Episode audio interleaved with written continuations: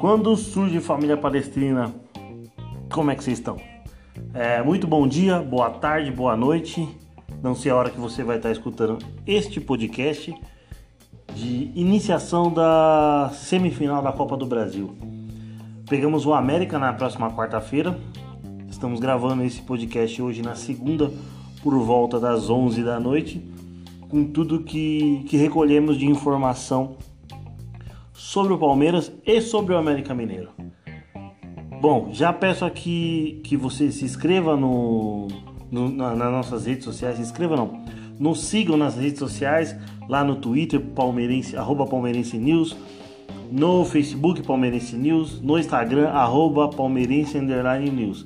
E não se esqueça de se inscrever lá no nosso canal, lá no YouTube, Palmeirense News Oficial. Se inscreve, deixa o like nos vídeos é, ative as notificações para você estar tá por dentro de todos os nossos prés e pós-jogos que a gente faz em todos os jogos do Palmeiras. E já desde, desde aqui já agradeço a todo mundo.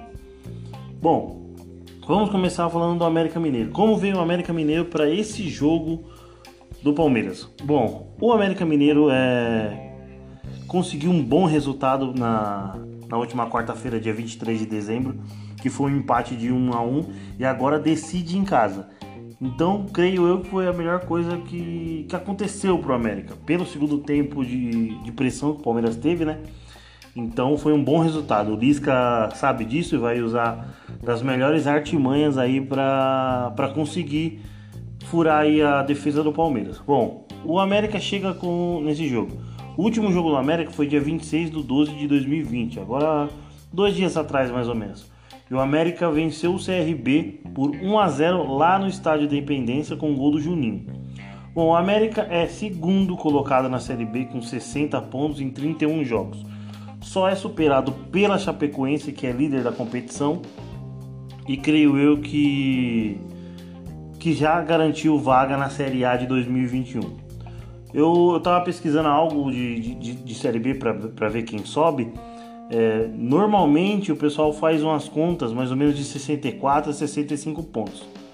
Como o América já tem 60, faltando aí 7 jogos, mais duas vitórias ou uma vitória e um empate já garantiria o time mineiro aí na, aí na Série A, beleza?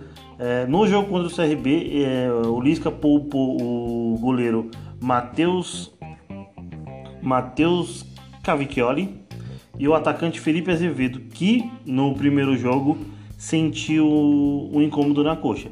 Então ele já poupou esses dois jogadores para o jogo de quarta-feira agora, dia 30 de dezembro, esperando esperando melhoras dos do, do jogadores.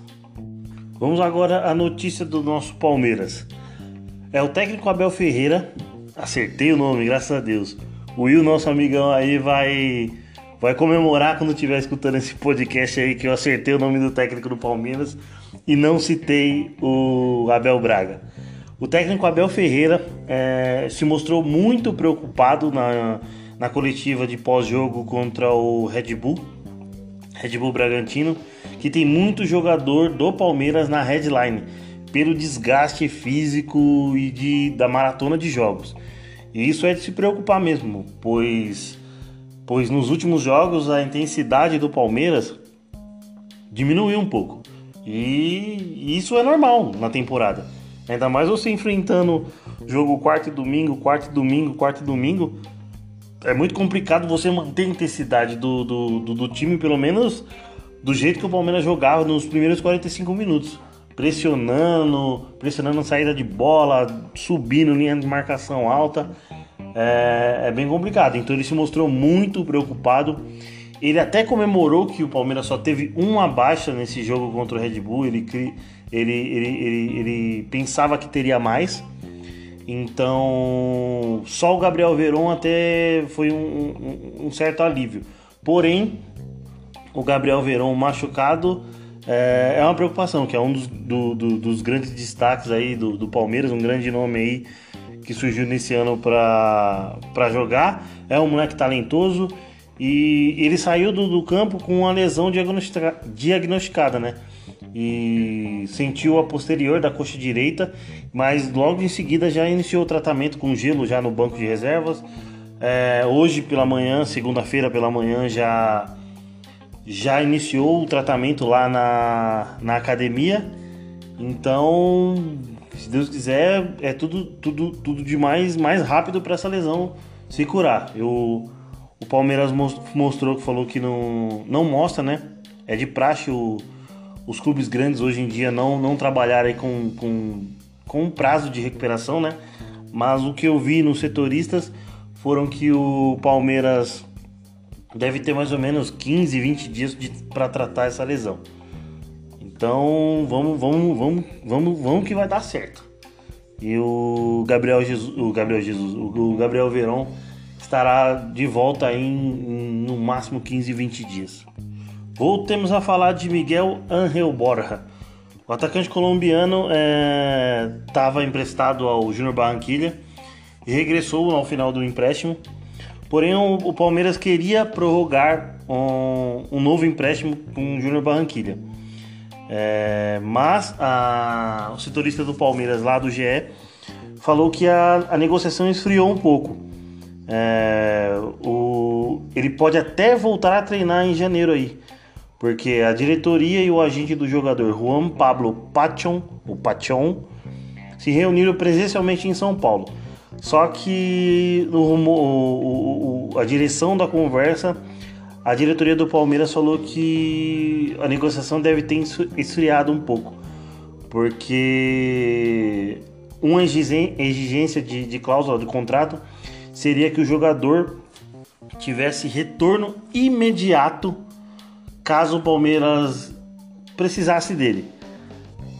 Então, vamos, vamos comentar um pouco do, do, do de, dessa questão do Borja. É, a diretoria do Palmeiras não quer o jogador para esse, esse final de temporada, tanto é que também nem pode contar, só poderia contar com o jogador para Libertadores, que 48 horas antes do, do, da, da, iniciação das semifinais poderiam fazer as trocas, mas na Copa do Brasil e no Campeonato Brasileiro, é, o Palmeiras não pode escrever mais ninguém. Então fica aquela sinuca de bico. Então o Palmeiras quis prorrogar esse, esse contrato com essa cláusula de retorno imediato, mais ou menos o que o Palmeiras o que o Palmeiras fez com o Angulo na época do Cruzeiro e depois acabou emprestando o jogador pro próprio Cruzeiro e depois é, no final do empréstimo tornou a emprestá-lo ao Botafogo então fica mais ou menos nessa. Aí eu, eu acho que o agente do, do Borja não, não gostou muito dessa, dessa cláusula obrigatória de, de retorno, então isso pode fazer que o jogador volte a treinar em janeiro com a, com a equipe já. É, mudando de assunto, é, vamos tornar é, um pouco mais agradável é, a conversa. Vamos falar do Felipe Melo. O Felipe Melo nessa segunda-feira já está treinando com bola e deve projetar aí o retorno dos gramados aí já em meados de janeiro. Né? Todo mundo falou que o jogador demoraria até quatro meses mais ou menos para voltar às suas atividades, mas ele ele levou de uma um, levou de uma forma muito séria o, a sua reabilitação, né? fez, suas, fez a fisioterapia. É, semana passada ele retirou os pinos e hoje já treina e corre, já treina com bola e correu na, na academia. Então pode ser que seja um, um reforço muito importante aí para o restante da temporada. Ele que vinha sendo destaque até, até então. Mas com o surgimento do Danilo, é, não sentimos tanta falta dele. Danilo, moleque jovem de 19 anos, é, é, como posso dizer, supriu bem né, a ausência do Felipe Melo e com a juventude que, que, que o garoto tem, então, então ele supriu muito bem. Creio aqui que ninguém ninguém tá sentindo tanta falta do Felipe Melo com as boas atuações do Danilo, né? É uma, é uma grata, é uma grata surpresa ele que foi o menos falado do, do, dos jogadores da base que subiu, né? Então, a grata surpresa aí, o moleque tá arrebentando. É, emendando, com uma, emendando com um assunto de negociação, o Palmeiras é, está perto de, de, concretizar a venda do jogador Eric ao Yokohama Marinos é, em 2020. O jogador está lá emprestado, o Palmeiras tem contrato com ele até acho que junho de 2022. Então provavelmente essa negociação se concretize e o, e o Eric vai jogar no Japão. É, é mais ou menos o que acontece com o Thiago Martins, que também já está lá há muito tempo e também foi negociado. É, e desejamos aí boa sorte pro Eric aí, mano. Um, é um jogador que sempre honrou a camisa do Palmeiras e, e tá, e tá se, se desvencilhando do, do contrato que ele tem com o Palmeiras para jogar no Japão.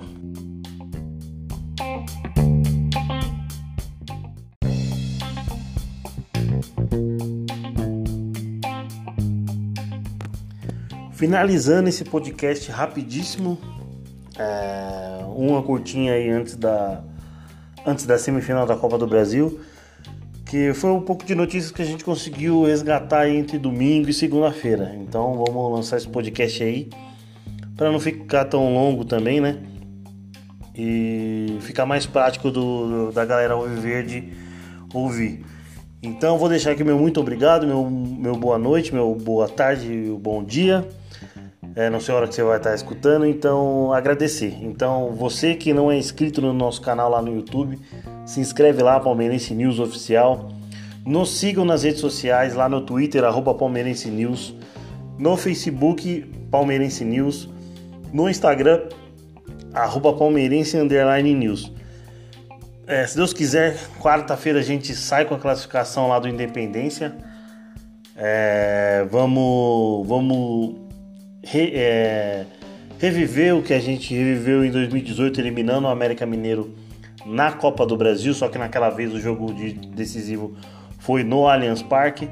Então agradecer aí a galera aí, ó dá o play aí no, nos nossos podcasts e, e se inscreva no canal e ative a notificação. Beleza?